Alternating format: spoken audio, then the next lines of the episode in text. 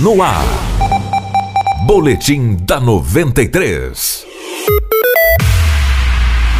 O corpo de um homem, identificado como Darlan Euclides da Silva, de 30 anos, foi encontrado na manhã de ontem em um terreno baldio nos fundos de uma escola no bairro Colita 2, em Nova Mutum. Conforme o delegado Rodrigo Rufato, a vítima estava com a família até as 3 horas da manhã, quando teria saído de casa e possivelmente se envolveu em uma briga. É, pela análise pre preliminar que foi feita ali, é, duas pessoas é, teriam é, entrado em luta corporal alguns metros acima. Agora a gente vai instaurar um inquérito policial para investigar aí as causas disso aí, é, as pessoas com quem ele esteve momentos antes dos crimes. Então assim, resta agora descobrir é, com quem ele estava, né? E o motivo aí desse homicídio que ocorreu. Conforme a perita da Politec de Sorriso, Aline Vieira, Darlan foi assassinado com golpes de faca. Na, na região torácica, no local também constatamos alguns vestígios é, de que a vítima